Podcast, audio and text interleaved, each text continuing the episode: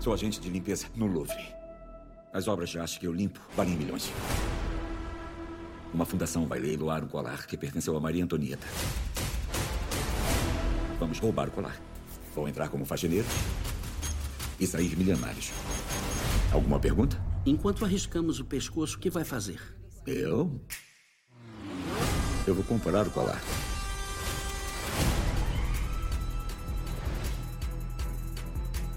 Na sua idade, eu gostava de ler.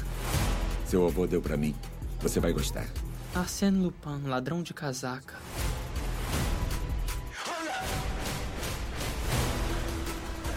Durante 25 anos eu cresci achando que meu pai era um ladrão. Me enganei. Há 25 anos ele incriminou meu pai. Eu não fiz nada! Vamos lá! Tem que vingar meu pai.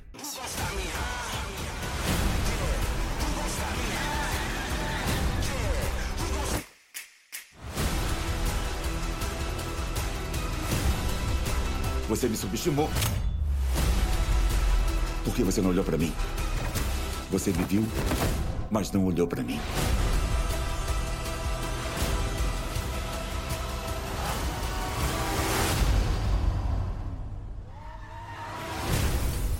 Salve, manos e minas, beleza? Resto do lado de cá, começando mais um Quebrada Cast. E hoje a gente vai falar da, da série Lupin, Lupin, como queira. E hoje é especial, né, Velascão? Hoje nós estamos de terno e gravata, nesse calor maldito de São Paulo. É, porque temos uma super convidada especialíssima aí. Salve, salve, salve aí, pessoal. Firmeza? Hoje, hoje o negócio tá, tá, tá muito louco, mano. A gente tá na finesse aqui da França. A gente foi pra França. Estamos aqui com os nossos croissants, os nossos escargots e do lado da Mona Lisa para poder gravar aqui esse belíssimo programa sobre Lupin, sim, a série uma das mais novas séries da Netflix, que estreou um tempinho atrás aí, que ficamos todos apaixonados. E a gente precisou trazer uma, uma pessoa muito especial para vir falar de Lupin com a gente, que também se apaixonou pela série, não é mesmo? E eu queria que ela se apresentasse aqui com vocês, Ira Croft, a rainha da podosfera. Uma salva de palmas para Ira Croft aí. Oi, gente, tudo bem? Salve, galera! Salve, Marcos Regis, valeu pelo convite, por estar aqui. Já estou adorando esse programa para falar dessa série maravilhosa. Vocês falaram super, eu já fiquei imaginando é, a gente nesse calor maravilhoso, tudo vestido de, de né? Com, a, com, com, o personagem do livro mesmo, com a capa, com o chapéuzinho. Bengala, monóculo, cartola. Hum, monóculo embaçado, né, mano? Embaçado o monóculo. Então é isso, pessoal. Se segurem aí nos seus, nas suas capas e nas suas cartolas e vem com nós, porque o Quebrada Cast tá no ar. Você me viu, mas não olhou para mim. Bem, vamos começar então. Lupin, Lupin, como queiram, é uma série estrelada por Omar Sy, é isso? Isso, Omar. É, a série Sy a série conta a história de Hassan Diop, um homem que luta por justiça pelo seu pai, usando técnicas de roubos e disfarce, baseado em seu livro favorito Lupin. Vou falar Lupin, hein? E usa suas habilidades para ajudar as pessoas e ganhar uma graninha aí no processo também, né? Manda o elenco aí, Velascão. Isso, o elenco, como o Harris falou, é estrelado pelo Omar Sy, a Ludivine Sagnier, que ela, que ela faz a Claire, que é a, a ex-esposa, né, do, do Assani, a, o Hervé Pierre, que faz um, um Humberto Pellegrino, um maldito filha da puta. É, aquele maluco, ele, ele conseguiu despertar o, o, ódio que existe dentro de mim, viu? Parabéns para ele. Qual é, qual é, o nome do personagem dele? É o Humberto Pellegrini. O velho safado, vamos já, né? O velho. É o velho safado, safado. velho safado. É, é aquele tipo que a gente gosta de odiar, sabe? Velho, branco, safado, rico. É, a... Tô dando a dica pro editor, hein? Quando, quando você falar o nome deles, eles têm que pôr um latidinho no fundo. Foda! tem, tem! E a gente. Não, não sei se a gente explicaria isso na série, no programa, acho que eu nem falaria isso ainda. não, não. É sem contexto, sem contexto. É, a Clotilde, Clotilde Esme que é a Juliette Pellegrini, que é a esposa desse maldito. Não, é a filha dele. A Nicole Garcia, que é a Anne Pellegrini, que ela sim é a que faz a esposa dele. Uma sonsa também, credo. O Ethan Simon, que faz o Raul, o filho do Assane e da Claire. Uh, o... Ixi, agora, agora meu, meu francês vai me trair, hein? O Salfiane G, é, Gerhab, é, vou de novo, hein? Salfane Gerhab, que faz o Youssef Gedira, que é o, o investigador. E a Anne Beniop, que faz a Fabiane Be que também é investigadora. Gente, elenco que eu só conhecia o Omar Sy, o resto do elenco eu não conhecia. Eu acho que eu conhecia a Ludivine Sagné, que faz a Claire, mas também é é só achismo mesmo, assim. Eu não, não sei de que filme que eu vi ou de qual produção que eu conhecia. Vocês conheciam, além do Omar Sy, mais alguém do elenco? Eu não conhecia ninguém, não. Só o Omar Sy. E, e, eu também não conhecia os trabalhos dele de filmes franceses, né? Porque como ele fez filme que foi para fora, filme estadunidense, que aí é mais vendido, aí eu conheci o trabalho dele, mas os demais nenhum.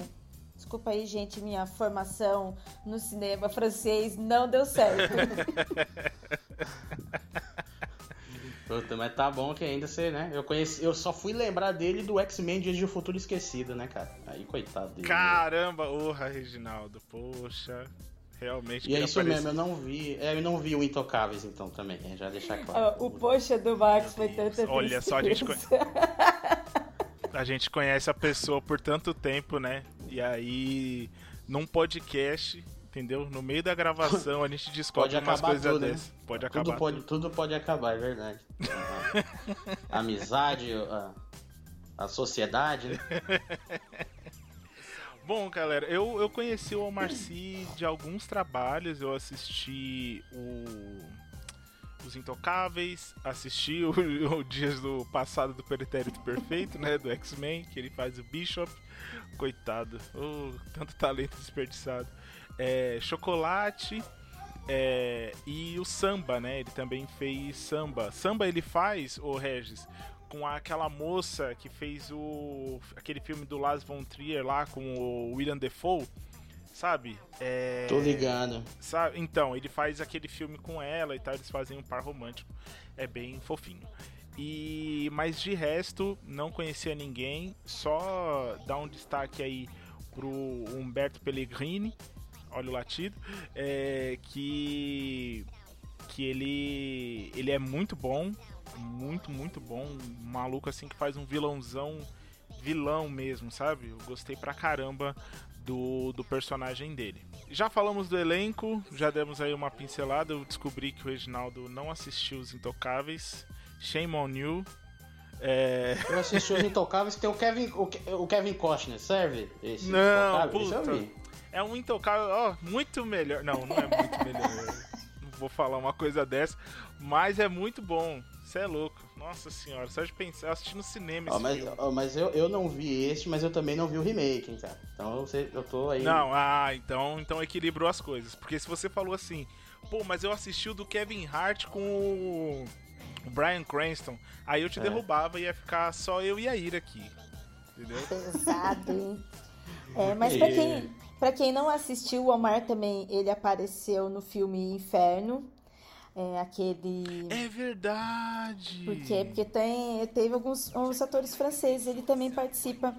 Ele faz também Jurassic World e ele faz o Jurassic World 3. Eu não me lembrava dele no primeiro, foi uma participação quase zero, sabe? Tá lá, mas quase nada. No, no Jurassic World 3 ele aparece de novo. Só que também, né, é um filme que, tadinho, né? Muito injustiçado. Uhum. É um filme que as é, pessoas não prestam muita atenção, mas ele estava lá. Nossa, é verdade. Ah, eu não lembrava. Eu não lembrava dele no 3, eu lembrava dele no 1, que ele faz tipo o amiguinho lá do Star-Lord. Mas no 3 eu não lembrava. Mesmo porque eu, a gente até fez um de não vi, não verei, né, Regis? Que a gente falou Sim. que Jurassic, Jurassic 3. World. é. Jurassic não, World. Não, não vai passar pelos meus olhos. Eu realmente não vou ver desculpa que quem, Quem assistiu. O 1 já é sofrido demais. O 3, então. Nossa. Realmente. Eu não sabia nem que tava no terceiro. Eu maluco. também Tava não, pra mim tinha saído só dois. Pois é. É, pra mim era dois. É Daí- bem apagado. Tá e ele tem Pô. três filmes novos que foi lançado ano passado. É Night Shift, The Lost Prince. Eu não sei como é que se esses filmes vieram pro Brasil, como é que veio, tá? Eu tô vendo o listão aqui, gente, porque eu também não assisti esses filmes não. E tem o filme Chamado da Floresta com o Harrison Ford. Também não conheço esses filmes, mas são três filmes de lançamento do ano passado, os três o Omar como protagonista neles. Olha aí, ó. Minha nossa. A gente que tá muito por Olha. fora, viu?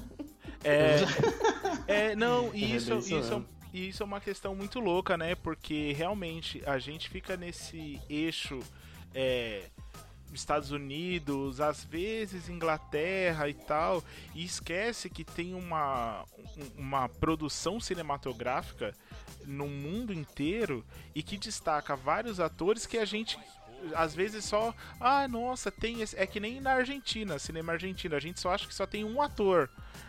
A- argentino. Verdade. Sabe, O- to- Acho que o Darim, né? Acontece isso com ele, né? Todo, Isso, toda vez que alguém isso. fala em cinema argentino, não, não é cinema argentino, estão falando do Darim, né? E não do, do, do trabalho de tanta gente que tem lá. Pô, Exatamente. mas é- ele é foda, mas ele é foda mesmo. Mas não é só o cara, né?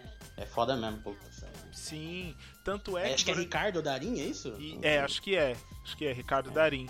E, e durante muito tempo eu achava que esse ator francês era ou o Gerard Depardieu ou o, o Jean Só Reno. tem esse. E aí acabou.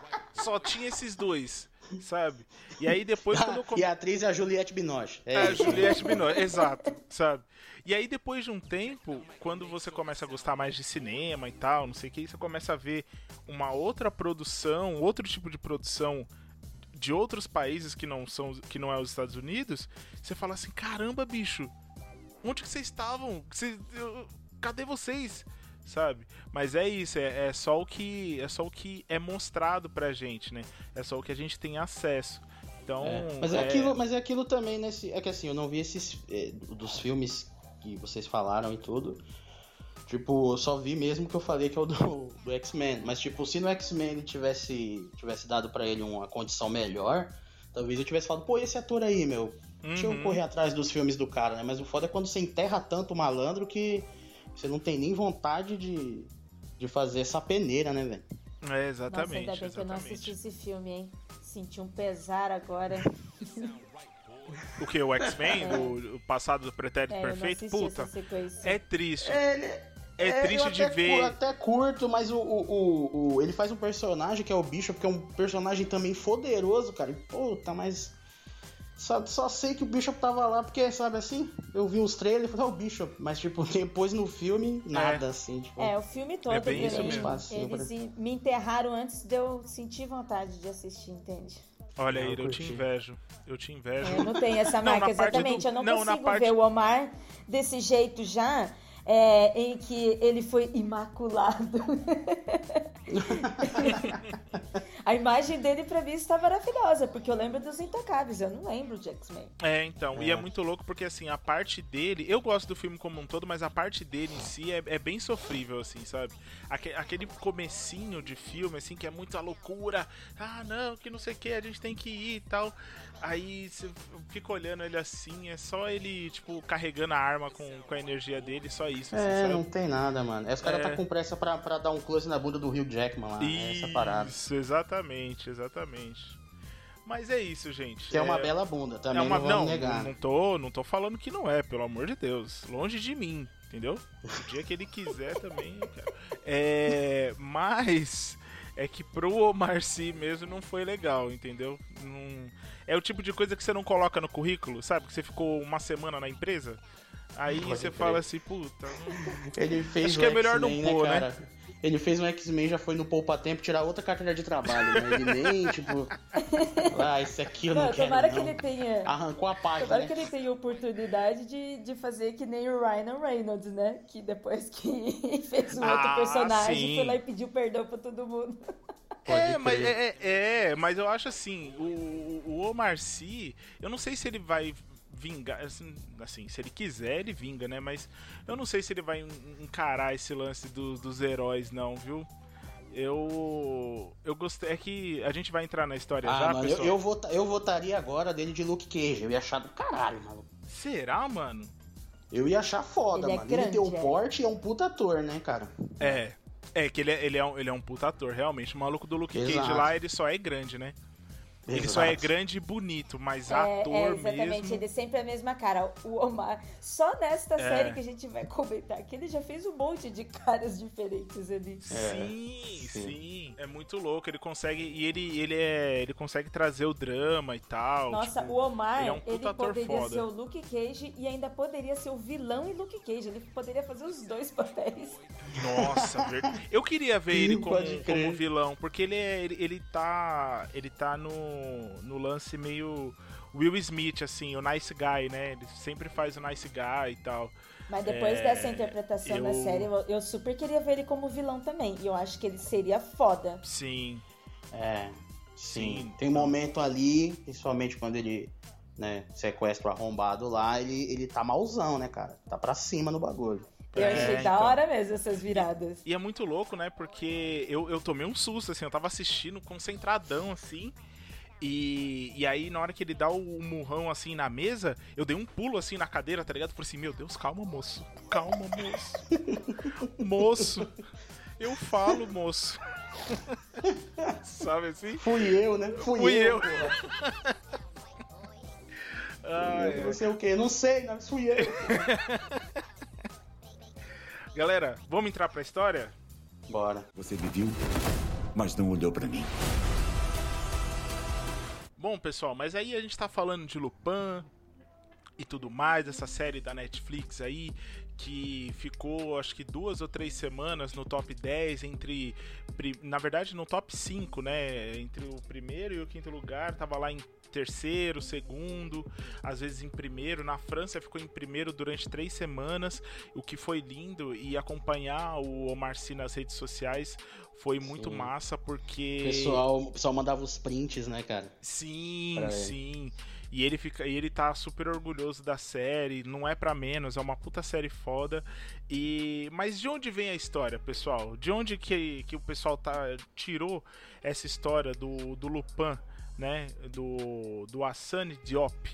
Galera, esse, essa, essa série ela é baseada e assim o- e, a- e ela não esconde isso, né? A série em si não esconde isso. É, como o Regis falou na sinopse, o livro é, que é baseado nessa série é o Lupin, o Bandido da Casaca, né? Que ela foi, ela surgiu em 1907 é, com o nome As Aventuras, é, As Aventuras de Arsène Lupin, que ah, do Maurice Leblanc, que, que foi encomendada por um jornal para ser o equivalente ao Sherlock Holmes, Sherlock Holmes francês do Sir Arthur Conan Doyle, né? E, e para fazer diferença aí, ele é um bandido que no meio do, do rolê todo ele ainda salva as pessoas e tal, meio que foge da polícia no meio. E, cara, vocês já tinham escutado falar desse livro? É, mais uma vez aí a gente sendo colonizado por países de língua inglesa, né? Porque a gente ouviu falar do, do Sherlock Holmes e, pelo menos eu, não tinha escutado falar do Lupin ainda, né? Do Arsène Lupin. Alguém já. Algum de vocês dois já tinha escutado falar do, do Lupin antes da série? Eu vou ser muito otaku se eu falar que eu só tinha ouvido falar do anime. eu não conheci o livro, não, eu não li. É, eu conheci, eu já tinha ouvido falar do livro antes da série, mas eu não conheço nada do livro, nunca nem peguei nem nada. É, eu lembro do anime.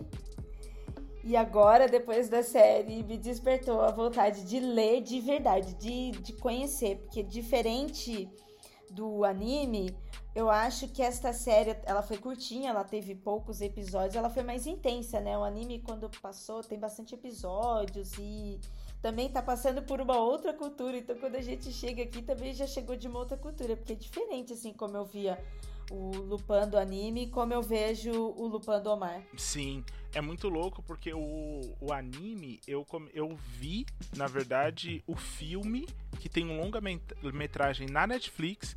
Eu não tinha, não tinha visto ainda o, o, o anime. E e é muito louco porque realmente é um ritmo diferente, né? O anime tem um ritmo completamente diferente do do, da série. E você aí, Red, você já tinha escutado falar do, do Lupin? Putz, cara, nem. nem, mano. Nem, nem ideia mesmo. Assim, é, não foi totalmente estranho porque é, tem a, a, essa parada do ladrão de casaca e tal, que, tipo, né, tem outros personagens que podem chegar próximo a isso, né? Tipo, sei lá, o, o Danny Ocean do Onze Homens, né, cara? Uhum. Ele é como uhum. se fosse um, um cara desse e tal, né? O, o cara que rouba o banco lá no plano perfeito do Spike Lee, né? É tipo o cara que, que faz a parada sem violência, né? Sem arma, sem nada, assim. Essa seria a questão. Então, Exato. apesar de não ter o conhecimento do personagem verdadeiro, vamos dizer, eu tava ali, tinha um conceito, né? E eu é, o arquétipo caralho, do, né? é o arquétipo do ladrão, né? O arquétipo do ladrão que não, que não mata, que não quer violência, ele gosta de enganar. A diversão dele também é essa, né? Enganar Sim. as pessoas. Ele, o, auge, o auge disso na, na série é quando ele vai na casa da tiazinha lá, né, parceiro? E aí ele vai, passa aí, passa os brincos, passa o Fabergé. tipo, aí, vamos. Sim, e sim. aí é tipo isso, e aí fazendo a pessoa entregar a parada para ele, né, velho? E Exato. mostrando o rosto e tal, tudo isso. Então, mas assim, é aquilo, né? A oportunidade agora de conhecer a obra original e tudo. Até na série, eu não sei se isso é verdade e tal, mas na série meio que mostra um. Como se tivesse é, havido um crossover dele com o Sherlock. Não sei se, tipo, se é quente, né, essa parada. Mas. Sim. Né? Eu é, tive tem, essa impressão, né? Sim, tem um livro, na verdade, que, que unem três, três ladrões. Na verdade, são é, são dois detetives e um ladrão, né? Que é o Lupin, é, o Sherlock e uma outra e uma outra detetive que eu esqueci o nome agora, me desculpe. Mas tem, tem existe esse livro que foi que foi escrito com os três. Então é um, um crossover aí de de super detetives e ladrões e é. tal. Deve ser muito louco esse livro, né, é. cara? De, é, de supermentes, né? Exato, exatamente. É tipo, sei lá, juntar os Vingadores e a Liga da é. Justiça é. Numa, numa, parada só. Deve ser muito louco. É só pra, só pra falar, a revista que encomendou o, as histórias do, do Lupin pro Maurice Leblanc foi a GC Tout, que é em francês Eu Sei Tudo. E aí a revista encomendou a, é, a, as histórias para ele para que ele para que os franceses não ficassem por baixo enquanto a Inglaterra tinha o Sherlock Holmes, eles tinham o Lupin, que é muito mais é, charmoso e inventivo do que o Sherlock Holmes, né? Tô aí jogando um shade aí pra galera que gosta de Sherlock Holmes. Calma, gente, é só brincadeira. Aí é tudo da Netflix, mano. Tem que pedir agora um, um, uma aí, um crossover do Sherlock do. Ah, mas não é, do, não é da Netflix, né? É que está na Netflix o Sherlock do Benedito lá e o. Nossa, ia ser foda demais, hein? Ia ser do caralho, né, velho? Porra. É. Porra, Reginaldo, eu não tinha pensado nisso, cara. Já pensou, mano? Benedito e Omar lá, deixa eu ver. Nossa, já foda. que você falou em Benedito, uma coisa que eu também prestei muita atenção no Omar e eu não tinha comparado, mas agora você me deu essa ideia. Minha fanfic aqui na cabeça já foi, né? Quando eu tava assistindo a série, além de eu achar o Omar assim, ele foi excelente na interpretação, eu acho que ele também mudava o tom de voz dele. E aí, tipo, eu tava assistindo ainda, eu falei pro André, eu falei, nossa, se ele fizer umas dublagens de dragão Tipo, eu acho que ele ia ficar muito foda. Agora você falou do Benedito, você acabou de comprovar o que eu tava pensando. Eu, nossa, o Omar ia ser muito foda Aí, fazendo ó. um dragão. A gente podia pedir pro Peter Jackson a versão francesa com o Omar Sy dublando o Smog. Ia ser muito Caralho. foda. Le Hobbit. Le Hobbité. Le Hobbité. Acabou com a minha imagem.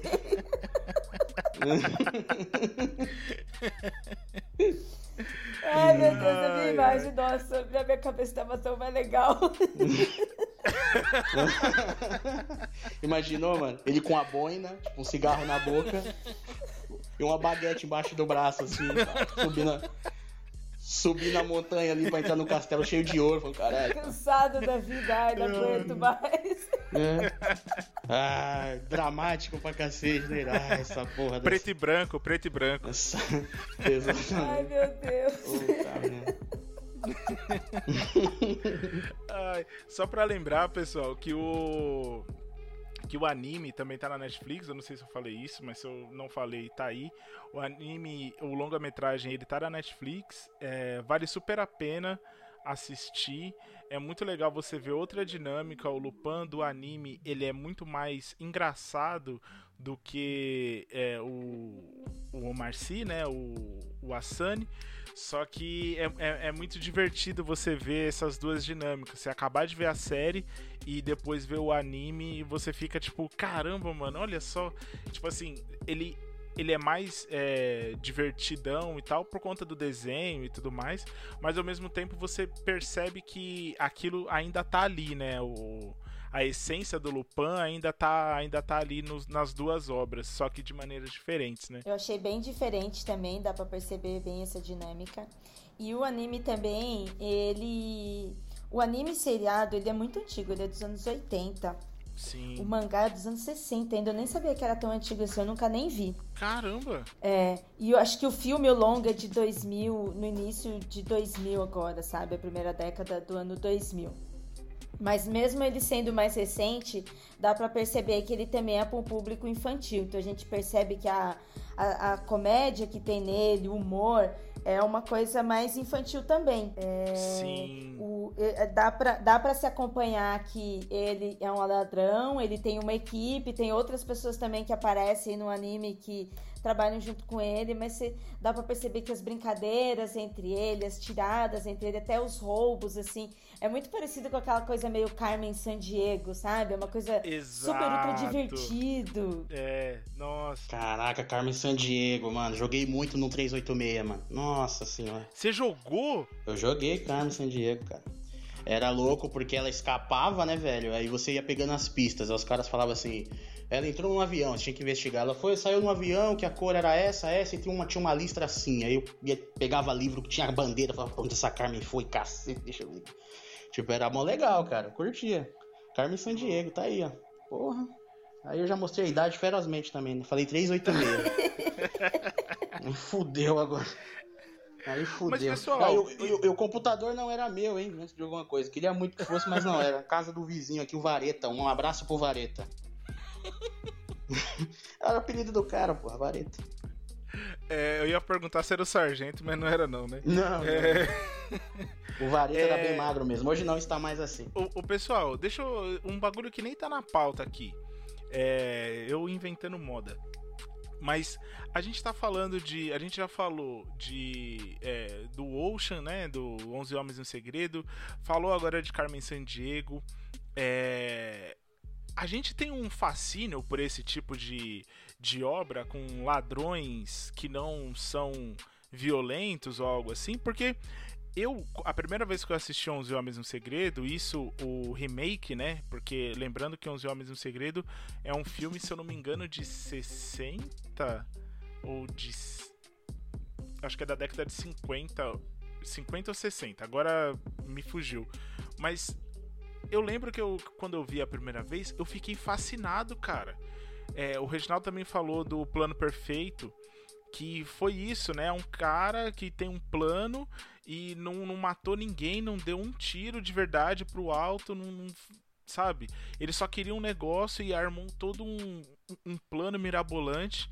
É, a gente tem esse fascínio por esse tipo de obra, por esse tipo de, de, de arquétipo de, de personagem do, do ladrão que não que não usa de violência nem nada? Ou, ou é impressão minha assim que essa, essa coisa de é, de roubar de alguém de tirar de alguém aquilo só que não da maneira convencional digamos assim que é meter a arma na cara e tal não sei o que a gente gosta dessas coisas mesmo? Bem, eles são antagônicos, né? Eles são aqueles vilões, vilões que são mais heróis e que a gente tá torcendo, né? Diferente de, de um vilão. Eu não, não é só pela violência, né? Eu acho que tem vários sentimentos envolvidos ali. São personagens super inteligentes, são personagens que têm um escopo emocional daquilo que eles estão fazendo, mesmo no caso de 11 homens e um segredo que tá todo mundo querendo só o dinheiro, mas é apresentado cada personagem, é apresentado as motivações, é apresentado suas relações. Então isso também cria, sabe, uma relação com a gente e cria uma humanidade, né? Que é o que também a gente se cobra de para que autoridades tenham humanidade com as pessoas para que elas conseguem, consigam discernir né, que são seres humanos ali na sociedade. Então, eu acho que esses esses ladrões, eles se tornam pra gente algo mais relacionado, sabe? E o fato deles serem é, super, o super deles é inteligência, essa perpiscácia, é a experiência de vida, é algo que também nos aproxima. Diferente de um super-homem que é um ET, que nós não vamos ser isso, não vamos ter superpoderes dessa forma. Mas o Omar, eu acho que a gente se aproxima em querer ser um cara assim. Sim, sim. É, é, é essa parada, essa, para, essa parada que a Ira falou é, é, bem foda mesmo, porque no caso do 11 Homens, por exemplo, o, o Danny, ele. É o que ela falou, que tem uma galera ali pela grana, mas ele não tá pela grana, né? Ele tá lá por causa da Tess, né? Que é a ex-esposa uhum. dele, no caso. O Omar é a mesma coisa, tem a questão do pai. Então, eu acho que na verdade existem vários fatores que você pode se agarrar aí. Você pode se agarrar somente a um ou você pode pegar todos, né? Essa questão da não violência, a questão do cara ser inteligente, o carisma é muito importante, por isso que eles não chamam qualquer um para fazer a parada, né? Então, é, eu acho que é um conjunto de fatores e você pode escolher um deles ou todos. Mas no meu caso, eu acho que eu fico mais com essa parte que a Ira falou, da questão da humanização, o motivo por trás, né? O próprio, o próprio Lupin, ele tem essa parada também de ajudar uma galera. E fica essa questão do Robin Hood também, né, cara? Nossa, Tipo, total, quando esses caras total roubam, Robin eles. Hood pra mim. É. Não é? Tipo, é, é bem isso. E, pô, quando ele pega, ele vai pegar também de quem tem, sacou?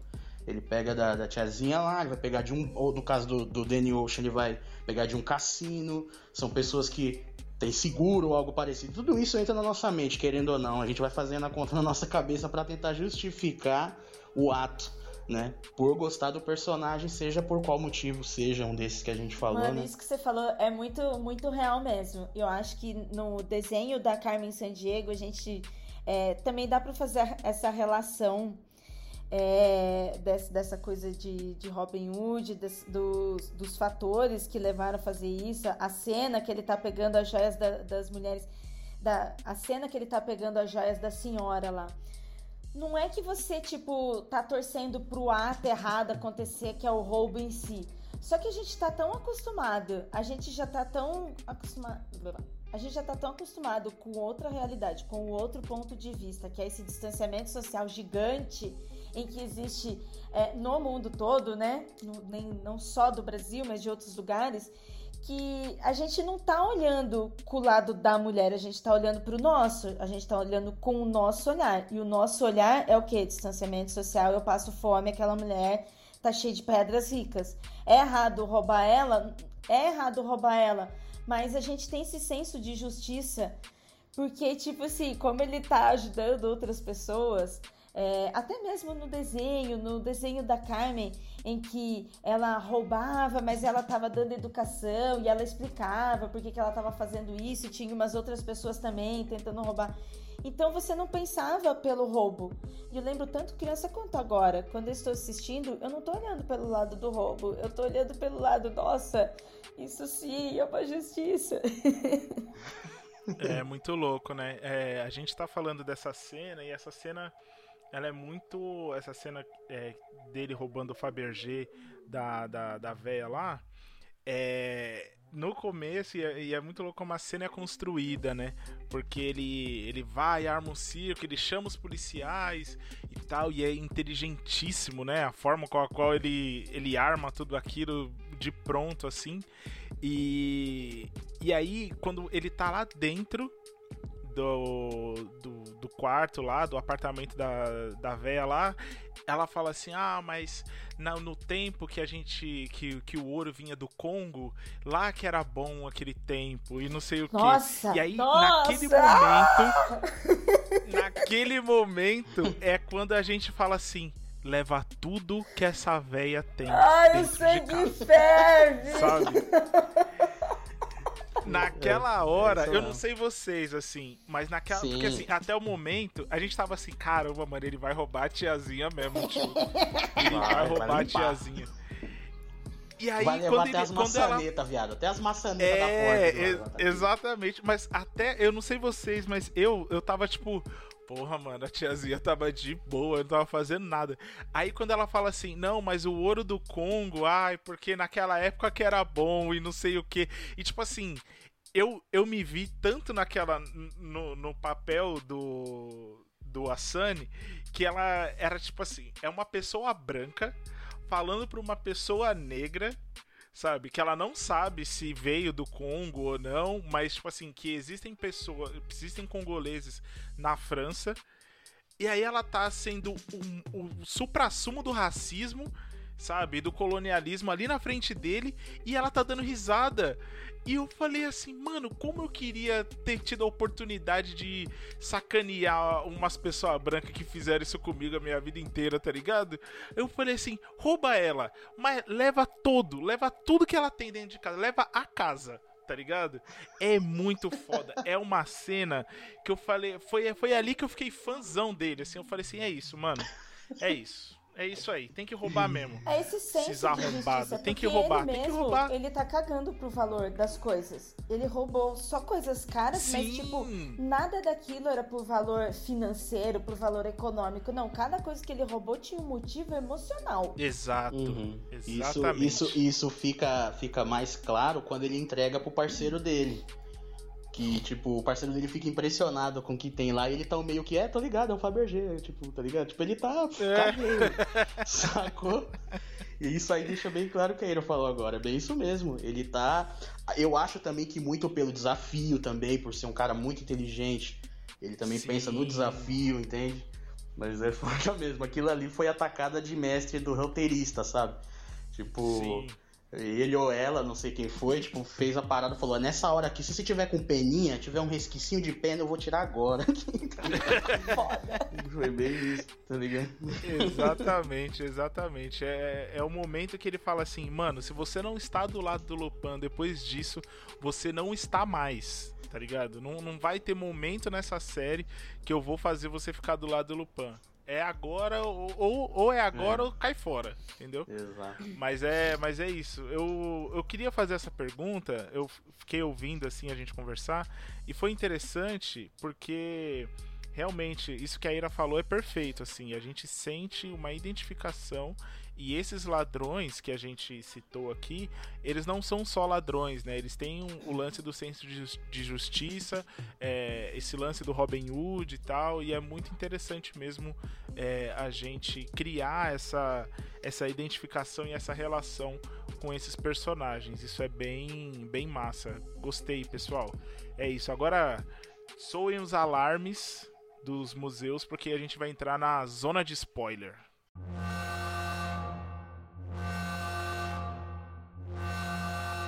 Meus irmãos, começou agora a parada, o Velascão já falou, reforçando, spoiler total. É, vamos falar agora um pouco da cena do primeiro roubo, né? O que, que a gente achou, aquilo ali, tudo, como foi pra iniciar a série mesmo, é, o que causou na gente, as críticas que tem ali, que tem, né? Fica à vontade, quer começar, Ira? Não tem como não falar sobre do primeiro roubo, sobre tudo que envolve ele e que vocês apontaram aqui sobre a falta de visibilidade, né? Eu achei que essa justificativa dele como empregado num lugar muito rico lá no museu, muito chique, com muitas pessoas ricas, é, e também a visibilidade dele ser um homem preto, né? Ninguém enxerga ele em nenhum lugar. E a facilidade que ele teve de colocar outras pessoas como faxineiro dentro de um prédio rico e cheio de segurança daquelas e, e mostrar claramente, sabe, quanto essas pessoas são invisíveis que ninguém nem se importa o- sobre o, o crachá delas. nem a equipe de segurança que estava na porta, que deveria conhecer essas pessoas, porque quando a gente trabalha num lugar, a gente entra nesse lugar, a gente olha no olho das pessoas, a gente olha para as pessoas, a gente cumprimenta, bom dia, boa tarde, boa noite. A gente se encontra com as pessoas no corredor. E logo neste primeiro roubo, onde ele leva essas pessoas para participar do roubo junto com ele como faxineiros, ninguém reconhece ninguém porque na verdade nunca viram essas pessoas. É muito louco, né? Porque eu, eu fico pensando nesse. Ah, nesse. Nesse lance da invisibilidade mesmo. E eu não sei se o Regis já, já trabalhou em algum lugar assim, mas quando eu trabalhava no, no shopping, no restaurante, era é um negócio é, bizarro, assim, tá ligado? As pessoas elas passam por cima de você, mas elas não te falam bom dia, não te falam boa tarde, elas não querem nem saber, tá ligado? E, e mais uma vez também é, quando uma coisa dessa acontece, tipo, quando aconteceu, ele falou assim: ah, mas é, os caras perguntam para ele, né? Mas como que a gente vai entrar? Falou assim: é, a gente é invisível, mano a gente é invisível, a gente vai conseguir entrar porque ninguém repara na nossa cara. Gente, eles reparam se o chão tá limpo, se mas quem limpou o chão para eles pouco importa, tá ligado? É, para eles magicamente o chão ficar limpo, é, a poeira saiu de cima do, do quadro e é isso, tá ligado? É, no, no, nosso podcast de trampo a gente falou disso, né, Velascão? Que Sim que nisso a série ela, ela foi, acho que a parada mais realista da série é essa parada, porque realmente eu já trabalhei em shopping, respondendo o Velascão, eu já trabalhei em shopping, mas isso se estende para qualquer tipo de local, sabe? É, para qualquer tipo. Eu sempre falei, né, sempre falei isso, Velascão. Também a Ida também confirmou agora essa parada que, mano, você sabe, tanto que essas pessoas quando você as cumprimenta, elas ficam, elas nem sabem o que falar, tá ligado? Elas respondem. A parada do shopping é muito louco, o Velascão falou, porque ficam ali pessoas para Principalmente na área de alimentação, né, cara? É. Se você levar sua bandeja pro lixo, os caras normalmente são, são mulheres, né? elas não sabem nem o que fazer. Elas ficam, não, não, não precisa não. E tal, você tá levando o bagulho pro lixo, tá ligado? Tipo, uhum. é uma parada muito doida, assim. Então a, a série, ela não, não mentiu nessa parada, não. Foi a parada mais, mais, mais real. E, assim, melhor, né? Melhor não, mas complementando a utilização, a contextualização, é, para mim foi uma surpresa no caso do, de como foi feito ali o plano dele, tá ligado? Tipo, eu fiquei, mano, a qualidade dessa porra, tá ligado? E aí aquilo, a expectativa ficou altíssima, porque eu sabia que a série tava sendo elogiada e tudo. Mas esse primeiro episódio, consequentemente, primeiro roubo, caralho, eu falei, pois maluco. É, e a gente não tá esperando tudo malandro... isso. É, você começa a assistir eu também não tava não, mesmo quem vai assistir agora, que vai ouvir o podcast, vai, já vai estar tá no nosso hype, mas você começa assistindo ali despretensiosamente, porque já começa ele, aparece ele primeiro como faxineiro lá dentro do museu, então até aí você fica, hum, o que será que ele vai fazer, né? E você fica se questionando, você fica tentando descobrir o que, que ele vai fazer. E aí, de repente, ele dá uma virada e você fica, caraca o foda, o foda, assim, não sei vocês, mas o foda para mim foi que a parte que ele já sabia do, do, do, da trairagem dos caras, eu já tinha me manjado aquela fita, sabe? Eu falei, ele já sabe que os caras vão trairar ele. Essa fita eu já tinha pescado, mas mesmo assim, o, tem todo o plano, né? Como ele tramou a parada, o que, que foi feito, cada coisinha minuciosa que ele, que ele arrumou. Então, mesmo assim, teve, foi brilhante, assim. Mas a parte da trairagem dos caras, eu sabia que aqueles malandros iam trairar ele. Mas foi muito, muito foda. Eu fiquei impressionado, mano. Falei, velho, a gente até zoou. Eu não sei se é um podcast que a gente já gravou, mas eu falei zoando. Falei, mano, o Lupin ele rouba lá o, a Casa da Moeda do, do La Casa de Papel, a série até um minuto. um minuto, mano. E ele ainda batia a carteira dos caras tudo, tá ligado? Da Tóquio, do Rio, do, do, do todo mundo mano, no processo. É louco. É, mas é muito louco mesmo, né, cara? Como o, o lance do, do, dos caras trairarem ele, eu não, eu não sabia. Eu fui pego de surpresa, mano, de verdade. Porque eu já tava tão rendido. Tipo assim, o cara falou assim: não, eu vou comprar o, o, o colar. Tá ligado? Eu falei assim, caramba, como será que eles vão fazer, né, mano? E aí os caras começaram. Porque assim, os caras entraram em choque, né? Os caras acharam que ele não ia dividir o rolê.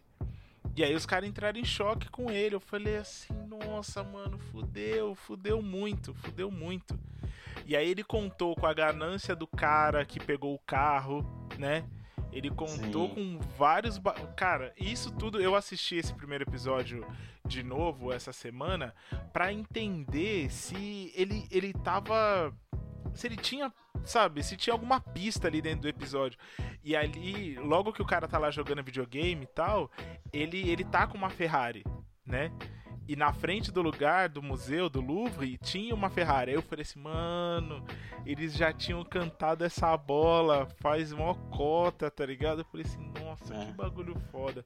É, é muito o... foda esse.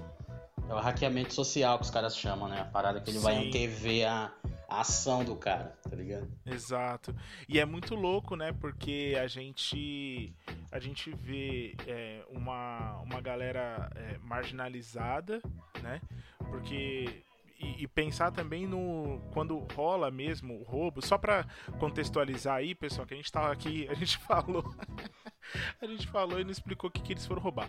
Mas eles vão roubar um colar, né? Eles vão roubar um colar que é muito importante para a história e, e logo depois eles é, o, o Asani, ele monta o plano e tal. Você, logo de cara você percebe que ele é um cara meio fudido e tal, não tem grana, é separado da esposa, é meio ausente e tal, chega atrasado para encontrar o filho e não sei o que. Logo no começo você fica meio, puta, olha só, mais um homem merda, gente, pelo amor de Deus. Não, não, vamos mudar aí. Ah, mas, aí... ah, mas, ele, mas ele é meio merda que a gente vai chegar lá na frente lá, que ele é meio merda, tá ligado? Sim, sim. Não, ele é meio merda, só que nesse primeiro... Fiquei pistola, fiquei pistola. Falei, caralho, pessoal. Você ficou pistola com ele? Eu fiquei igual o tio Jorge do Lovecraft, tá ligado? Cara é foda, mano. Porra, é mó mancado. Reginaldo, Reginaldo é bravo com o tio Jorge. Porra. Não, eu, eu, eu te entendo, eu te entendo. Eu te entendo. Eu te entendo. E. E aí a. Porra, coitada da Claire, né, mano? Pô, pra caralho. Mas é. Ê, Lupin, eu passando pano. Lupin. É, foi foda, foi foda. Lupin. É. Lupin eu também olhei é, assim, eu pensei, Lupin, a gente precisa ter uma conversa, Lupin. Pois é, mano.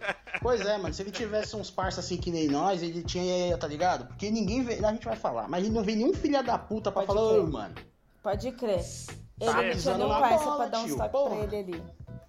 É. Não tinha, mano. Mano, miserável. Ah, e a Sunny.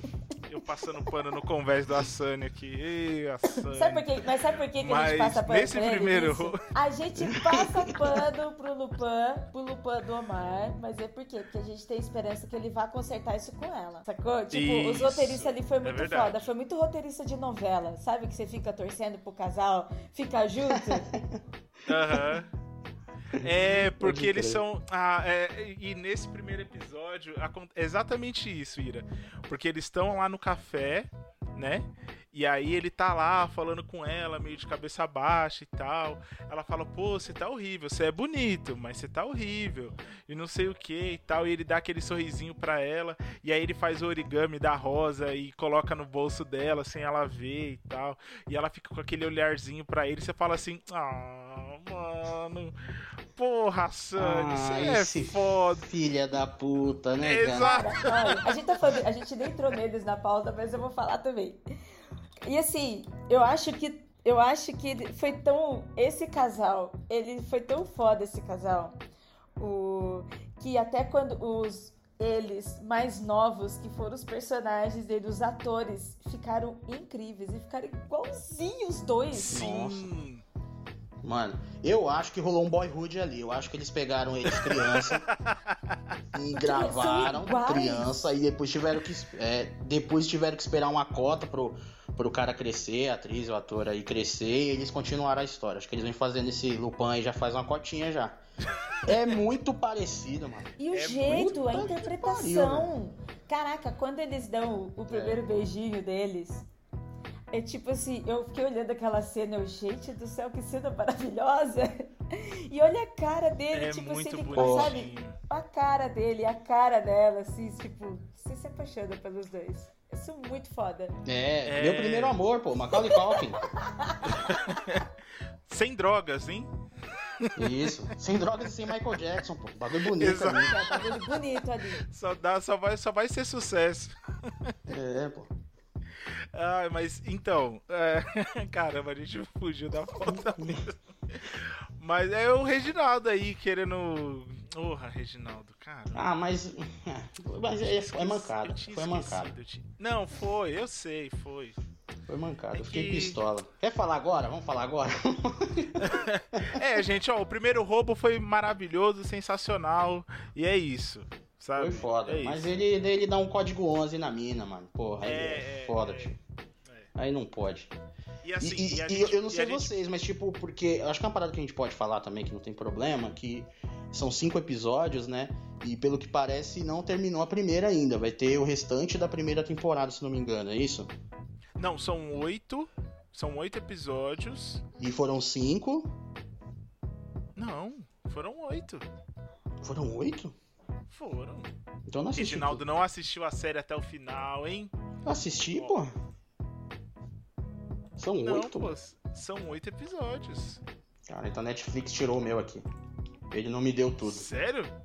Ele, ele me deu outra Nossa, vou até parada. olhar no, na... Ele falou: Não, você não, você tá devendo a, presta... a, a mensalidade. Você não assistiu Os Intocáveis, você não tem o direito de assistir o resto. Ai, caralho. Não, viado, tá certo, são cinco. Nossa, Aê, você. Porra, mano. Tá doidão? Nossa. Tô doidão, é que eu queria mais, eu queria mais três. Falei, caralho, tô velho, mas. Tá certo. é. A loucura é, É, minha, então. Reginaldo. Ah, é que, eu que tipo, sou doido. tem cinco episódios. Mas é isso, né? São cinco. E assim, a gente descobre que ele traiu a Claire, né? Então, é, eu fiquei pistola porque eu não percebi essa parada que eu já falei pra vocês, que eu não vi o, o parceiro dele lá das joias. Tipo, meio que ainda fica. É, tá pegando, ainda. Tipo, dá um. Passa um pano pra ele. E eu Uhum. não, eu não consegui perceber que a- a- o motivo da separação deles foi por causa disso. Me, pa- Ah, me parece que a separação ocorreu porque ele realmente era ausente. Entende? Se nesses episódios que faltam ficar provado e tal, tiver ali um, um pelo menos uma comida de rabo nele, beleza, mano, entendeu? Agora, se ele for passar batido por essa fita, eu vou ficar muito bravo, mano. Tá? É, o que eu. O que eu fiquei. É, você tá certo. O que eu fico pensando é que, tipo assim, o que eu entendi da separação foi que ele tava muito indo atrás desse lance da vingança.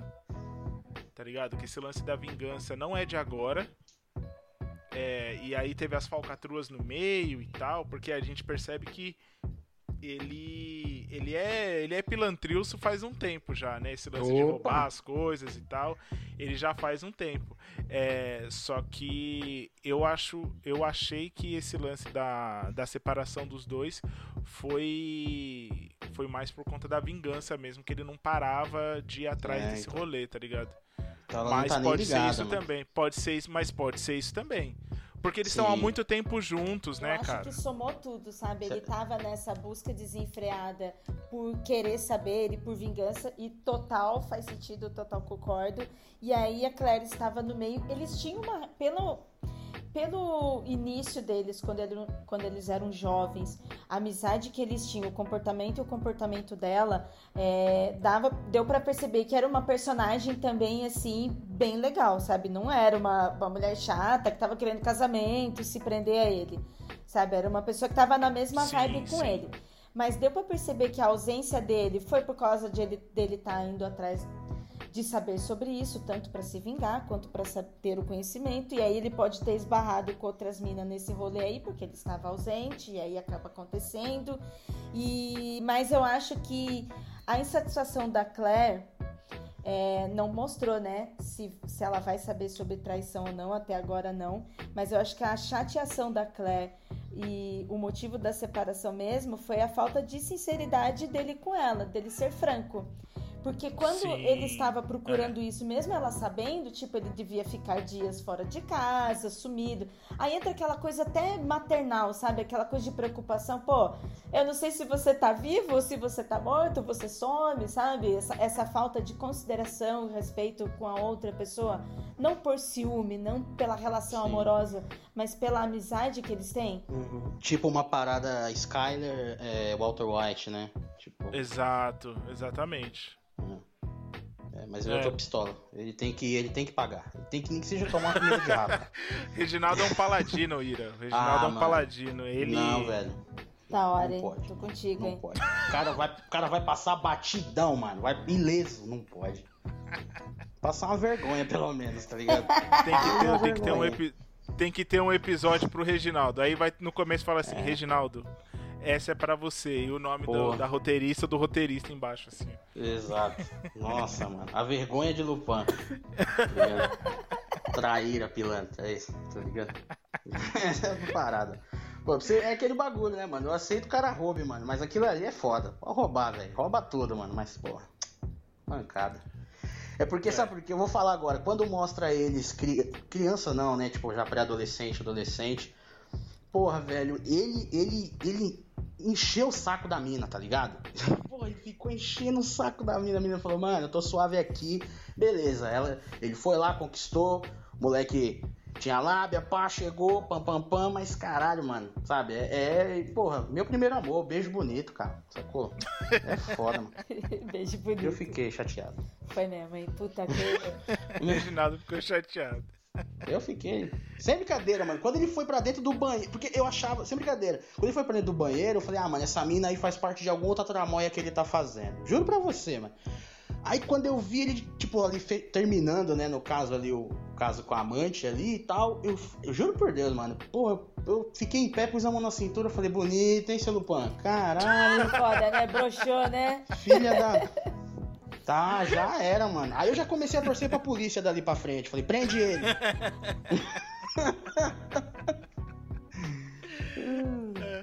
Você me viu, mas não olhou pra mim. Bom, depois da gente ver que o Reginaldo quer que o Lupin morra e apodreça no, no, no inferno junto com o tio Jorge, é, a gente vai falar do personagem mais honrado aí, esse, esse personagem o Reginaldo gosta, que eu sei, Ah, que é que é o Babacar, Babacar Diop, que é o pai do Lupin, né? É, que é um dos caras mais da hora que a gente vai conhecer nessa, na verdade é o único da hora da hora mesmo, como a a Pellegrini lá, aquela filha da puta também, ela a Anne Pellegrini fala é um gentleman, né? Um cavalheiro, Uhum. né? E e é muito louco ver o que o pai dele queria ensinar pra ele, o que o pai dele trazia é, de educação pra ele, né? O pai dele queria que ele fosse uma, um, um moleque honrado, né? Um, um cara honrado e tal, que, que fizesse que corresse pelo certo, né? E foi traído, né? O Babacar foi traído pelo Humberto Pellegrini, que, que fez uma sacanagem, uma sacanagem com ele, é, incriminou ele por conta do roubo desse, desse colar que a gente falou no começo, e é por isso que o Lupin vai, que o Asani, né, Lupin, ele não é o Lupin, ele é o Asani. O Asani ele vai atrás desse colar, é, de roubar esse colar para que ele consiga limpar o nome do pai dele e e trazer justiça, né, pro pai dele, porque ele sabe que o pai dele não roubou o colar. E aí, pessoal, é uma das relações pai e filho mais bonita que vocês já viram no, na história da televisão barra streaming? Ah, televisão francesa. Televisão francesa? Todas as produções francesas que a gente viu, que é só essa. Ah, putz, mano, ó, vou, vou, vou começar aqui. Bom, a, a relação dele com o pai é, é problemática, né? Acho que a gente pode dizer que é problemática, não por parte do pai dele, mas por parte dele. E Uhum. dele que eu digo que não seja culpa do Assange, é isso que eu tô dizendo, mas houve, né, ocorreu essa parada dele ser incriminado e, e o pai dele, né, já que estamos total spoiler, né, então o pai dele, depois de ser acusado, eles tramam com ele, ele assina é, a confissão de que ele roubou, só que ele não tinha o colar para devolver, porque não foi ele, e o mataram na cadeia, mas colocaram como se ele tivesse se suicidado. E, e o Assange era somente ele e o pai dele, não tinha mãe. Então, é aquilo, além de ter o amparo ali do, do pai, ele ficou é, sozinho mesmo, né, cara? Então. Sim. E. Mano.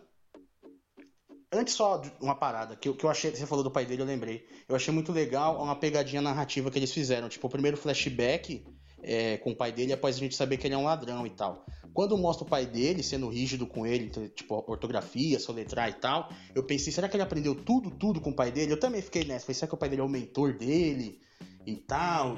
E, aí, pra mim, reforçou quando o pai dele abre a porta do carro e dá um close no colar. Falei, puta, acho que o pai dele arrumou um trampo aí, não sei o que e tal. Então, eu achei isso bem, bem foda. Mas voltando à relação, eu curti o que eu vi, mas eu queria ter visto mais. Eu fiquei com uma sensação assim, sabe? A interação do moleque com, com, com, com ele, tipo, com o Babacar, eu comprei total.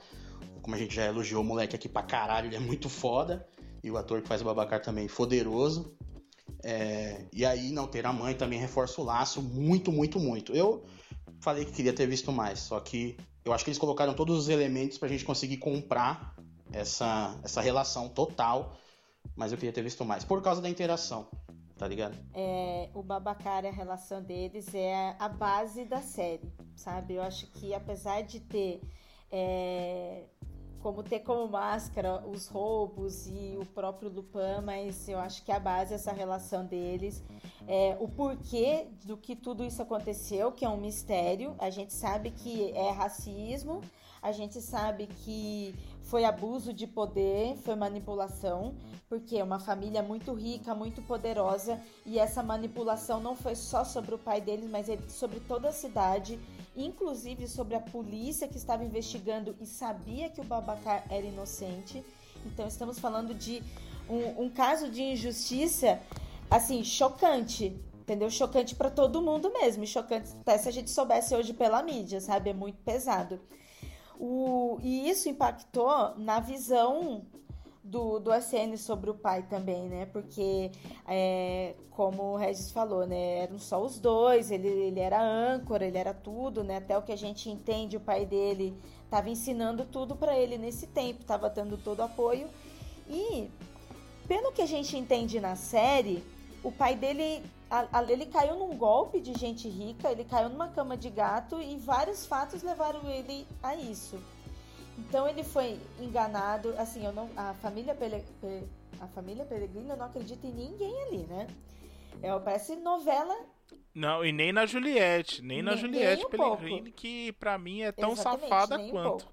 Aí você já vê, parece aquela é, trama de novela, né? Aquele monte de gente rica e ali o empregado e aí utilizam ele como bode expiatório. Só que pra mim começou desde com a mulher dele, sabe? Desde que estavam lá no escritório conversando e aí de repente some o colar de dentro de um cofre e ele é acusado.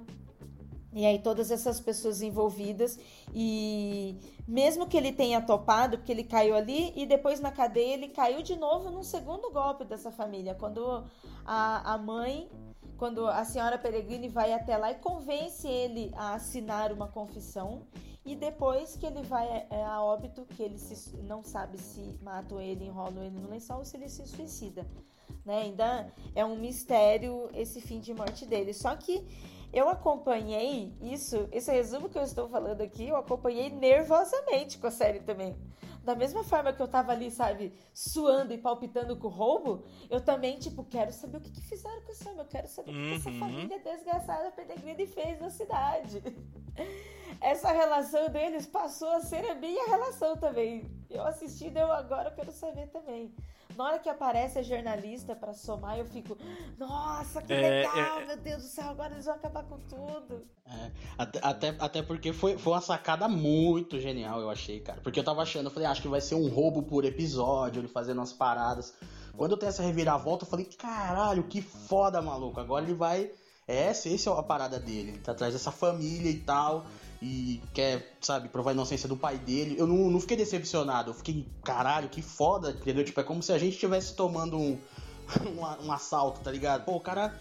Foi uma expectativa totalmente inversa da parada, mas eu curti, tá ligado? Achei muito foda isso mesmo. Sim, nossa, eu, eu fiquei super feliz, assim, com esse, com esse lance dele ser realmente o. Ele tá indo atrás do, dos Peregrini, sabe? Ele quer saber o porquê que eles fizeram aquilo. E isso é muito louco, é muito louco. É... Mas, mas, mas assim, vocês acham que a, a, a senhora Peregrine, porque a Ira falou um bagulho que me despertou aqui um, um, pensamento, vocês acham que, que ela, ela não sabia de nada, nada, ou aquele momento do, da confissão era um, já fazia parte do plano? Ele falou, ó, a gente vai armar uma pro cara, mas fica tranquila que vai chegar uma hora da confissão, ele vai assinar e vai ficar tudo certo. Eu, tipo... eu, eu acho que ela foi conivente, cara. Porque assim, ela sabia o marido que ela tinha tá ligado? Ah, sim. É, quando ela tá no. Quando ela tá lá, quando a Juliette, quando a gente encontra ela a primeira vez, assim, depois é, do flashback, é, e, e, a Juliette tá lá e tal, ela fala assim, ah, e seu pai sabe onde eu. É, onde ele guarda os, é, o seu pai sabe que, que eu sei onde ele esconde os corpos e tal. Tipo assim, ela sempre soube que o, que o marido dela era safado, sabe? Só que para ela é muito mais confortável ficar na gaiola de ouro, como ela mesma diz, do que denunciar ele e perder tudo. Entendeu? Assim como a Juliette. Então, a, a, Juliette, é, é, a, aquela família ali, ela, o que elas não querem é perder a boquinha. É isso aí. Entendeu? Eu acho que além de conivente, ela ainda, ainda vai ser revelado que ela fez alguma coisa. Porque eu acho que foi muito estranho o início, quando ela não falou nada, quando o marido acusou e ela não falou nada, ela não só foi conivente como ela estava esquisita, e, e também depois por ela ter pego a confissão dele, sabe? Ah, para pegar aquela confissão dele, não, era sonsa não, sabe? Não era só sonsa não, entendeu? É... Tem maldade ali também. Aproveitando aí que a gente tá falando de vários núcleos e tal, como que vocês viram essa interação entre, entre os personagens, né? Não só o Asani, mas a, a Juliette, a, a Anne Pellegrini, o, o senhor Pellegrini lá, a Claire, o Raul. O Raul, ele fez. É, só um destaque aqui pro, pro ator que fez o, o Raul, é, que é o Etan Simon. Ele, ele, faz o, ele fez o melhor adolescente que eu já vi na minha vida, assim. Adolescente é aquilo ali totalmente despretensioso, despreocupado. Ai, mano, tá bom, sabe? E Ai, ao mesmo tempo bravo. Legal e ao mesmo tempo bravo, sabe? É, e quando ele, tipo assim, ele achou um negócio que ele tava curtindo, que era o livro, ele foi total dentro do livro e lia enquanto tava comendo e não sei o que. Eu Mas gostei. depois cagou, né? Mas e depois, depois cagou. cagou. É, depois Porque cagou. O, o Asani veio todo, ah, quer que eu vou trazer mais? Ele, não, já, ah, já deu, já, cara. É... aquele lá tá suave, né? Exatamente. Eu gostei é. muito desse, desse estilo adolescente full adolescente, assim, sabe? Que ele fez. eu gostei bastante. Mas, mas e aí, a, a, interação entre os personagens, gente? Vocês acham que os núcleos que se tocaram ali, pelo menos um pouco, vocês acham que eles interagiram bem? É, sem ter o Asani no meio, né? Porque tem. Às vezes a gente passa por isso também, né? Em algumas séries, principalmente série, né? É, que não tem o personagem principal, o protagonista em cena, a coisa meio que se perde, você fica meio desinteressado e tal. É, vocês acham que os núcleos eles eram interessantes de ver sem o Asani? Puta, eu vou te decepcionar, viu, Velascão? Porque para mim, a interação mais foda que existe na face dessa terra é do Asani com a Fabienne, cara, com a. com a. com a repórter, cara. velho, eu adorei aquela atriz, velho. De verdade. A Ira falou dela, eu já fiquei, caralho, ela é foda mesmo. Tipo, mano, a conversa deles, tipo, tem muita pausa entre os diálogos, sabe? Mas a interação continua com o olhar, assim, eles se olhando, sabe? Tipo. Uhum é muito foda, mano, sabe? Mano, que atriz, velho. A cena em que ela volta da coletiva animadaça e tal, pô, sou poderosa e não sei o que, entendeu? Tipo, que ela, né, como ela fala, né, a repórter voltando à vida, cara, achei incrível, velho. Incrível mesmo. Tanto que quando acontece o que acontece aí, né, já falamos spoilers, o velho maldito desgraçado consegue fazer com que ela também pareça que se matou, né? Eu fiquei de luto, viado. Fui pôr uma camisa preta e tudo. Você é doido, mano. eu, sério mesmo, cara. Que personagem maneira, cara. Porra, eu fiquei. É, ela é muito foda. Adorei, mano. Mas aí tava ele junto, sabe? Mas ali tem a cena dela sozinha com o velho maldito, né? Então. Ali ela tá sozinha. E é foda porque você vê, mano, que ela tá quando ela solta a pergunta, mano, vem tudo assim. Você vê que ela tá soltando tudo no cara, mano, sacou? Tipo, mano, filha da puta, toma essa pergunta aqui, ó, que esses arrombados não tá fazendo. Pá, tá ligado? É muito foda, mano. Eu adorei a, a Fabienne, cara. Foda, muito louco, hein? Bem, depois dessa, depois dessa defesa do Regis sobre a Fabienne, nem vou falar nada da Fabienne, porque eu também concordei com tudo. A mulher é foda mesmo, gente, é foda. A personagem dela é muito foda. É, mas falando dos outros núcleos, então, eu gosto da, eu gosto da relação da Claire com o filho deles. É, eu vejo que tem uma relação de muita amizade e respeito ali, sabe? É um. Digamos assim, mãe, mãe, pai, filho, assim, bem modernos, entendeu? Tirando todas as problemáticas que a gente existe, mas é, o jeito dele, o jeito deles lidarem com o filho ali, eu gostei do respeito. Antigamente, assuntos como separação e mãe ficando com outra pessoa, e tanto na vida real quanto em mídia, sempre foi retratado com muita violência, sabe? Sempre foi aquela coisa de ex, sabe? E no caso deles, é, eu achei interessante como eles respeitam o filho na relação. Então, gostei deles ali, gostei desse núcleo. Do núcleo lá da polícia, eu não curti muito, não. Eu achei eles muito bobos, sabe? Muito bobo, assim. É, assim, um cômico que acabou ficando bobo, sabe? Tipo, eles estavam com muitas coisas ali, ou que eles não tivessem tantas pistas, sabe? Que fosse um pouquinho mais difícil. Eu acho que eles estavam com tantas coisas ali, tava, tava, acabou ficando assim, too much. É, muito, assim. Mas não, não quer dizer que me incomoda, só não criei apatia, sabe? não relação com eles. Até o cara, né, até o cara ali que seria o que, o que tem a, a ideia do que tá acontecendo, ele também é sensal pra cacete, é, né, cara? tipo, não provocou tipo... nada, não ligou nada, sabe? Não deu nenhuma liga. Não, eu, eu, eu, concordo com vocês. Eu acho que a melhor coisa é o, é o Asani e a Fabienne. É, dá, um, dá um outro gás, assim, pro... Eu fiquei com medo foda quando ela apareceu e ela foi lá pra cima dele e não sei o que. Eu falei assim, puta, ela vai morrer? Ai, ai, ela vai morrer, né? Então tá bom, série. É isso. Vocês poderiam ah, ter. Eu, eu, eu, peguei na hora, mano. Quando ela foi lá e, tipo, e ele olhou pra ela e ele sabia que era ela, eu falei é. assim: é, tá bom, né? É isso. Mas é, você tá é, certo. É foda, é foda. Porque eu falei assim, não, moça. Eu fiquei não, triste, moça. assim, eu fiquei bem triste. Mesmo sendo previsível, como você tá falando, mas assim, eu fiquei bem triste. Eu fiquei, nossa, ai, assim. Ai, que forte, achei pesado, sabe? Bem pesado. Sim, sim. É, então, porque por mais que eu soubesse que ela ia morrer, eu fiquei assim, puta, mano, o Asani, ele, ele podia aparecer agora, né, cara? o Asani podia aparecer agora para salvar ela e aí a série passar a mão na minha bunda de novo e eu ia ficar feliz, tá ligado? Tipo, não, nessa série ninguém vai morrer desse jeito, sabe assim? Mas não foi isso que aconteceu, infelizmente, né? E aí a Fabiane, é. a Fabiane ela, ela morreu, mas é uma nossa, que personagem incrível. O é. cachorro dela é. Eu lembrei do Milu do Tintin.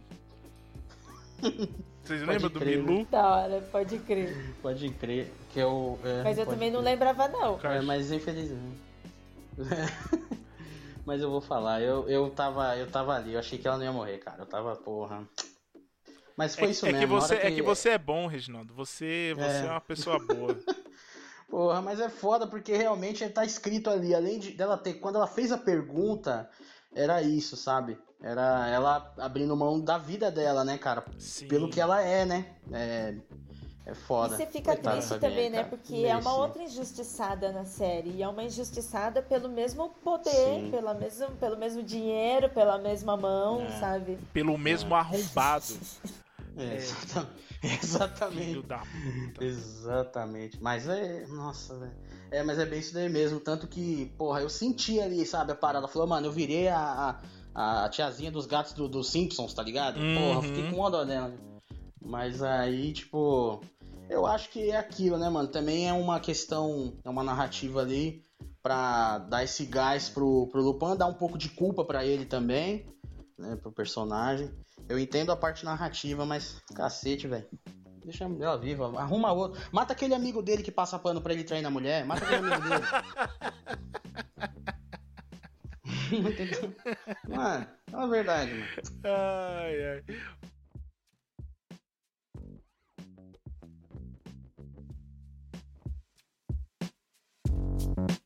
Eu, eu, concordo com vocês também com o núcleo da polícia. Eu acho que é, ele demora a engrenar e quando engrena, vai com o freio de mão puxado, assim, tá ligado? Hum. É, eu acho que poderia ter sido muito mais rápido e a caçada da, da polícia, porque a gente não sente, né? Eu, eu, eu achava que ia ser esse lance, tipo, da caçada da polícia mais intensa é, em relação a ele. É, Mas chega uma hora que é, eles que, esquecem, que, né? É, o que, é o que a Ira falou, mano. Tipo, fica tão. Fica tão troncha a parada que fica até um negócio que você fala assim, velho. É sério mesmo que os caras é burro desse jeito aí? Tipo, os caras nem tentam, tá ligado? tipo, tudo bem, eles têm, eles, têm, eles têm a desculpinha lá que o comissário deles tá amarrado com o velho, com o velho maldito, sabe assim? A gente percebe isso. Mas, isso a gente só percebe bem depois. Isso só acontece bem depois. Tipo, é. no terceiro episódio só que isso acontece. Até então, eles estavam livres, leves e soltos para fazer a investigação deles. Só olha, que... É olha pe pe pegando, pegando, pegando a, a, a, obra, não sei como é a obra original, né? Vocês aí que já viram é, anime e tal, de... não sei se, né? Tipo, mas assim, se você for, eu vou pegar o Sherlock, vai, que é o, o outro personagem com o qual ele, ele foi criado, né? O, o Lupin foi criado para ter aí o, esse outro personagem dessa outra maneira, em paralelo com o Sherlock. No Sherlock, os caras da Scotland Yard também são uns imbecis, né, cara? Então, tipo, eu não sei Sim. se é uma característica e os caras mantiveram essa característica, porque no Sherlock do Benedito também os caras continuam um bando de burro do cacete. Então acho que essa parada eles deixam como é, né? Mas é aquilo, se deixa o núcleo desinteressante é um problema, né? Então. É, então, mas, por exemplo, no longa-metragem é, anime que eu assisti, é, o, o policial ele manja muito do Lupin ele sabe, ele, ele, ele tenta, assim, sabe? Tipo, ele tá sempre uns dois passos atrás, mas ele tá lá, entendeu? Ele chega meio atrasado, é, então é... mas ele tá lá. Então, é tipo. É, é que os caras, é que os caras, é que os caras amarrou os braços e as pernas do cara, né, velho? Desse, na série, no caso, né? Sim, é, Esse então, tá... exato, exatamente. E é isso que, que deixa, tipo, quando aparecia ele, eu falo assim, ah, mano, coitado, você não vai conseguir fazer nada, cara. Que, que, não... foi, que, foi, que foi o que aconteceu, que ele demorou, né? Pra ele mesmo, sei lá, fingir que tava doente, pedir um atestado e ele mesmo lá fazer a parada, é, né? Tipo, ele... É, exato. Isso daí que a gente vê em série policial desde 1900 Guaraná no pé, né? O cara fala assim: ah, chefe, eu vou ali comprar leite condensado.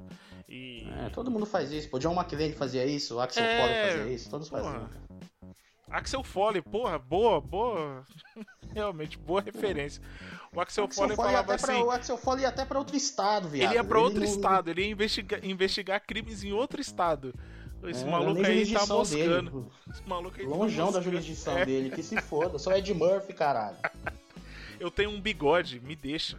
Tá ligado? Bigode bonito. Você me viu, mas não olhou para mim.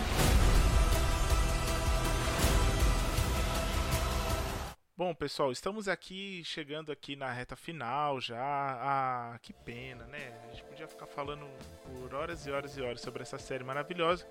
Mas tem uma questão que é, eu acho importante a gente falar, que é o fato da série ser, tá bom que o, todo o roteiro ele é montado para que a gente veja é, esse lance de desigualdade social, racismo e tudo mais. Porém, é, por ser uma série europeia, francesa e tal, eles poderiam ter colocado um cara branco para ser o, o Lupin, né? Ou outro personagem que não fosse o Asani. É, qual, qual vocês acham que é a importância de ter o Omar Sy, um cara preto, protagonizando uma série da Netflix falando sobre assalto, roubo, é, mas com todo esse contexto que a gente já falou anteriormente. É, Ira Croft. Nossa, eu começo ainda. Ah, eu prefiro ouvir vocês falarem primeiro, para depois eu falar. então vai, Regis. Bom, é aquilo. Muito importante, né? É, a gente já falou muitas vezes aqui sobre isso e no Lupano ia ser diferente, né? Bom, muito bem encaixado, tá ligado? Além da importância óbvia, é, que para alguns não é tão óbvio assim e tal, e outros até são contra, na verdade. O bom que, tipo assim, utilizado no roteiro, mas não fica forçado, assim, o, o muito menos cansativo. O fato dele ser preto, a, a, cena que acontece o primeiro roubo, por exemplo, ele vai fazer a transferência da grana, aí o cara fala, ah, a gente esperava assim alguém como você, ele fala, ah, assim, como eu como. Ele, ah, aí dá, dá aquela gaguejada, né? Uhum. Aí, não, alguém assim tão jovem, né? Então, aí é aquilo, mas como a gente já falou aqui em outras oportunidades também, como Moonlight, e bem recentemente a gente falou do nosso quebrado aqui do, da animação Soul, muitas questões que rodeiam o personagem não são únicas exclusivamente de uma cor de pele, né, cara? Problemas de relação com o filho, com a esposa, traumas de infância. Então, é, é isso, tá ligado? É isso que as pessoas às vezes também não entendem, que tem problemas que são, são de todos. Então, é por isso que a gente pede né, essa diversidade e por isso que eu achei tão importante, é, no caso do, do Lupin aqui, do seu Omar, um cara preto, um ator incrível, talentosíssimo. Então essa é a importância e a Netflix está mandando muito bem nessa parte, tá ligado? A Netflix ela é muito ativa nisso, a gente sabe disso e não é um favor, é uma necessidade, entendeu? Então, para mim ficou muito bem encaixado, além de de ter todos esses problemas, que eu digo problemas, né, do, do que o, o, personagem possui, ser de pessoas de todas as crenças, raças e tudo mais. É, é, é muito foda. Eu, eu tava, tava aqui pensando, né, no, no Lupin e mais uma vez pensando em Onze Homens no Segredo, assim. É, como, como é louco você ver o o Ocean, né? O Frank Ocean. Acho que é Frank Ocean, não lembro agora. Mas. É, o, o Danny. Danny o Ocean. Daniel Ocean. Isso, Daniel Ocean. Frank Ocean é, é outro, acho que era um cantor. Mas se você, quando você vê o, o Danny, ele, ele sendo um, um sex symbol, por exemplo, e aí sendo ladrão, sabe assim? Ele tendo essa. Ele sendo essas duas coisas, tipo, ai, nossa, mas o George Clooney é tão maravilhoso, mas ele fez um ladrão, mas ai, nossa, rouba meu coração, sabe assim? É, é muito louco ver uma, um, um cara preto protagonizando uma, uma série dessa e trazendo todas essas questões que o Regis falou, é, mas para além disso, ser um, um símbolo sim de justiça, tá ligado? Porque é isso, ele estava indo atrás, apesar dos deslizes, apesar das nuances dele, porque ele é um ser humano normal, né?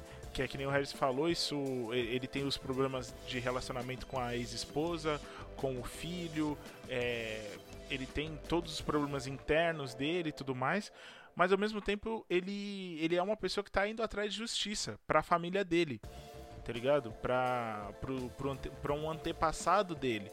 É, e isso é muito louco e ele tenta passar isso pro filho mesmo da maneira é, torta dele algumas vezes. Então, ter o Omar Sy lá também possibilita de outras pessoas olharem e falar assim, porra, é, a identificação visual, e é isso que algumas pessoas não, não entendem assim. A identificação visual ela é muito importante, sabe? Durante muito tempo, é, eu, por exemplo, eu queria. Eu, me diz, diziam para mim que eu não podia fazer cosplay do Superman, por exemplo, ou do Batman, ou do Flash, sabe?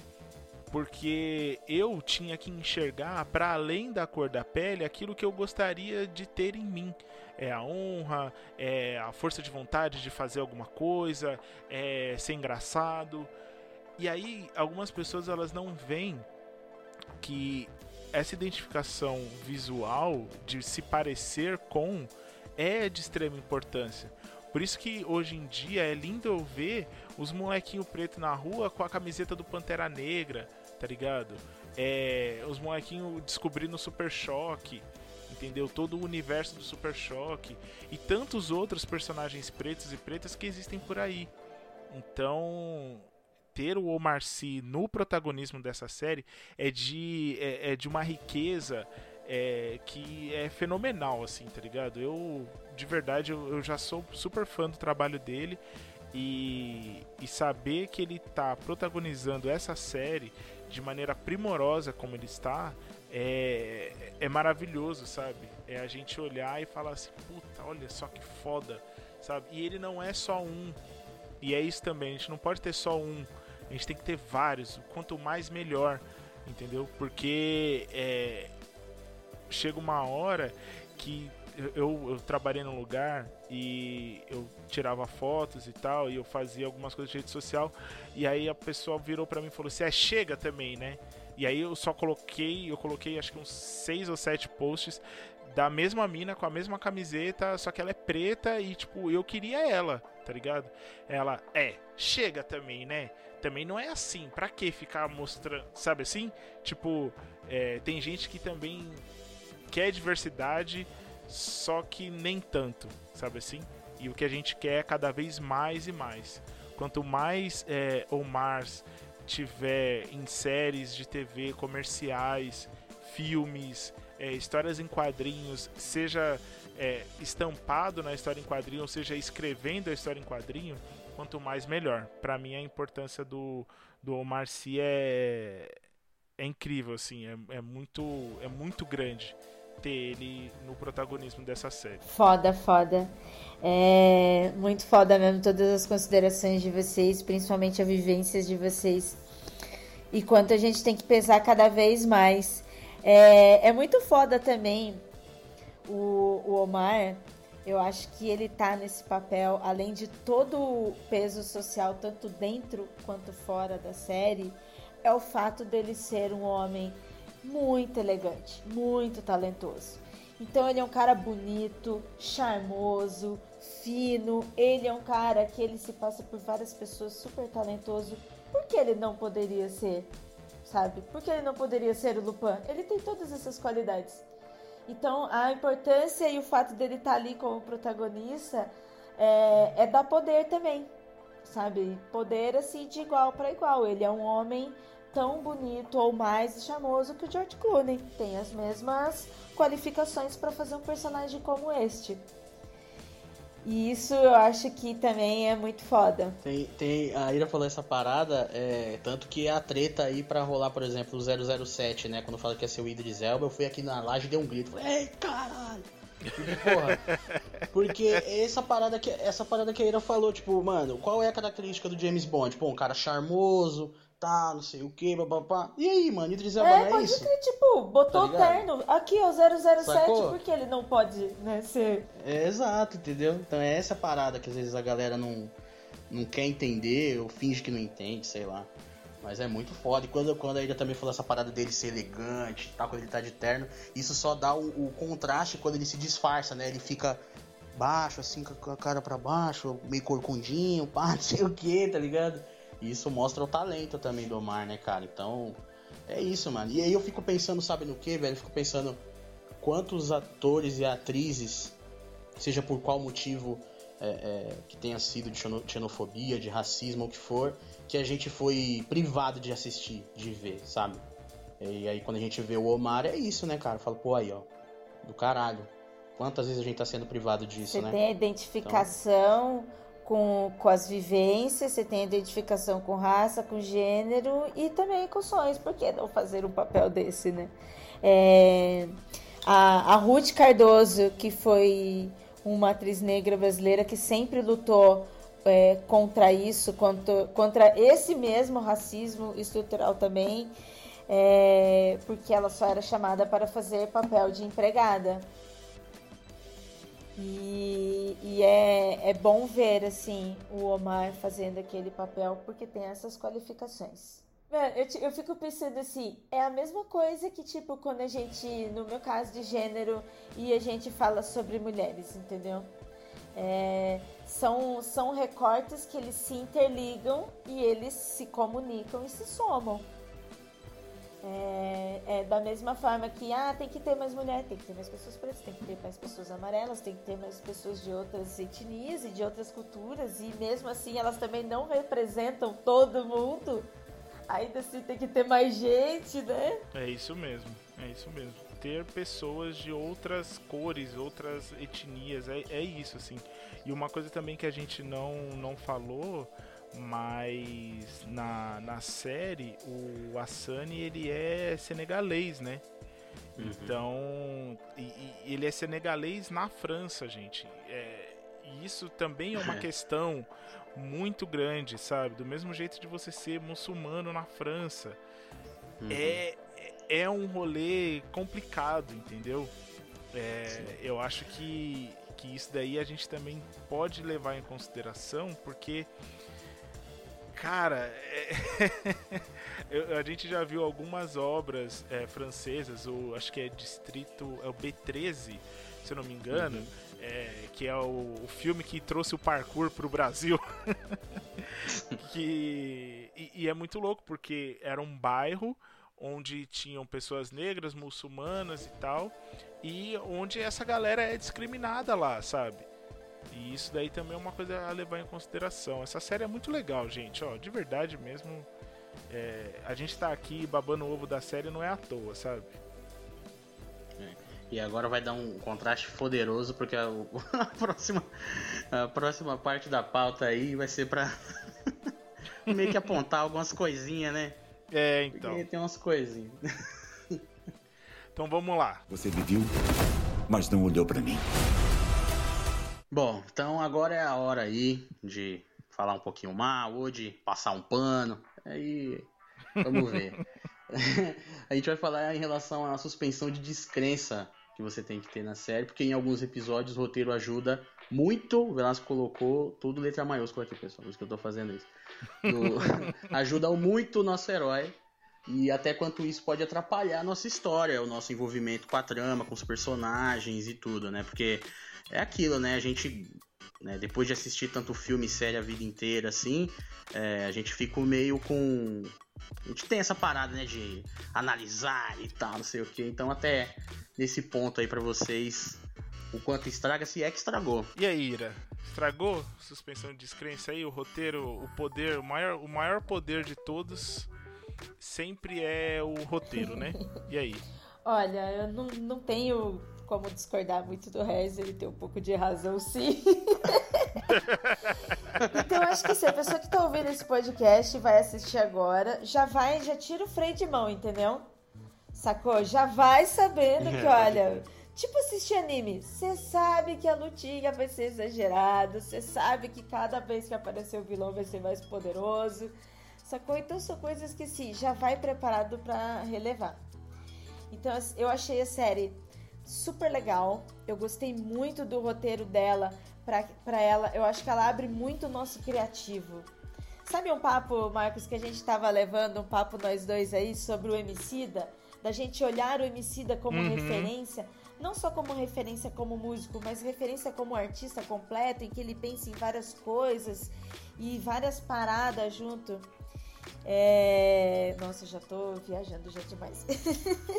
Não, não. Então, continua na sua linha não, aí que. É... Pode, pode então, da viajar. mesma forma que a gente tava tendo esse papo sobre o homicida, de ver o homicida como uma coisa mais ampla, eu acho que dá pra gente olhar a série com, com uma amplitude, igual a gente falou aqui no programa. Discussão social, sabe? Discussão, relação entre pai e filhos, relação dele com, com a mina dele, sabe? Tudo isso são várias complexidades é, mas essas assim, esses exageros na hora de, de, de, colocar ele como herói, vilão, herói, vilão, fazendo os roubos assim, tem uma hora que dá uma cansadinha. Então, assim, é bom para quem tá ouvindo já se preparar para soltar. Né? Eu também comecei um pouquinho. Na hora que eu, comecei a assistir a série despretensiosamente. Aí de repente eu comecei a achar muito foda, porque o primeiro roubo é muito foda, e aí você fica esperando pá! De novo.